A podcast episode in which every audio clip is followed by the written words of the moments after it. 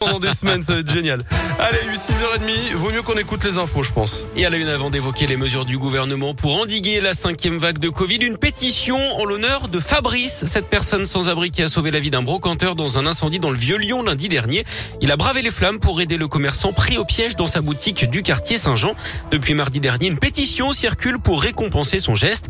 Plus de 46 000 personnes l'ont déjà signée. Cette pétition, c'est Oums Dia qui l'a créée. Ce rappeur et influenceur lyonnais souhaite trouver un logement à Fabrice. Explication.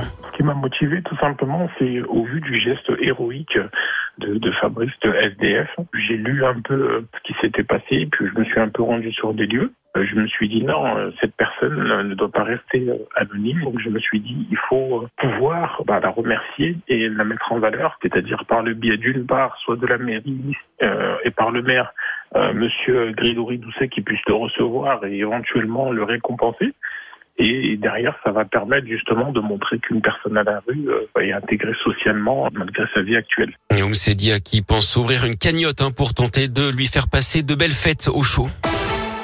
On revient donc à l'épidémie. Jean Castex et Olivier Véran ont tenu une conférence de presse hier soir. Le protocole sanitaire sera renforcé dans les écoles. Il passe au niveau 3. Ce qui veut dire qu'à partir de jeudi, le port du masque est de nouveau obligatoire à l'extérieur. Il était déjà en intérieur. Et puis à partir de lundi, les règles sont également revues dans les cantines. C'est pour éviter le brassage des élèves. au boulot, le télétravail sera mis en place deux à trois jours par semaine. C'est ce que le gouvernement demande à toutes les entreprises qui le peuvent. Les discothèques, elles vont de nouveau fermer leurs portes à partir de vendredi et pour une durée de quatre semaines. Concernant les événements en extérieur comme les marchés de Noël ou la fête des Lumières, un Lyon qui commence demain, ils peuvent toujours se tenir, mais un pass sanitaire sera obligatoire dans les zones de consommation, c'est-à-dire là où on enlève les masques. Et puis concernant la vaccination des enfants, elle commencera le 15 décembre pour les enfants à risque.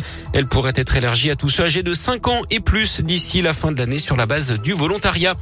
Éric Zemmour reporte son déplacement en région lyonnaise. Le candidat d'extrême droite était attendu aujourd'hui, mais sa visite est remise à une date ultérieure, décision qui n'aurait pas de lien avec les incidents lors de son meeting à Villepinte dimanche. Un rassemblement au lycée Robert Doineau de Vaux-en-Velin aujourd'hui en soutien à deux élèves menacés d'expulsion. Les profs, les élèves et les parents d'élèves vont se réunir devant l'établissement à 17h. Un policier blessé dans le troisième arrondissement de Lyon. Ça s'est passé dans la nuit de vendredi à samedi. Le suspect de 27 ans a été aperçu en train d'essayer de forcer des voitures rue du commandant Marchand. Quand il a aperçu la police, il a pris la fuite à bord d'une voiture volée et a volontairement percuté un agent à pied qui a été légèrement blessé. Le suspect a finalement été interpellé quelques kilomètres plus loin dans le huitième arrondissement. Il était ivre et sans permis. Il était d'ailleurs recherché par les forces de l'ordre. Il devait être présenté au parquet hier. Du sport du foot, pas de supporters des Glasgow Rangers ce jeudi à Dessine face à l'OL en Ligue Europa. Décision des autorités car ça tombe en pleine fête des Lumières.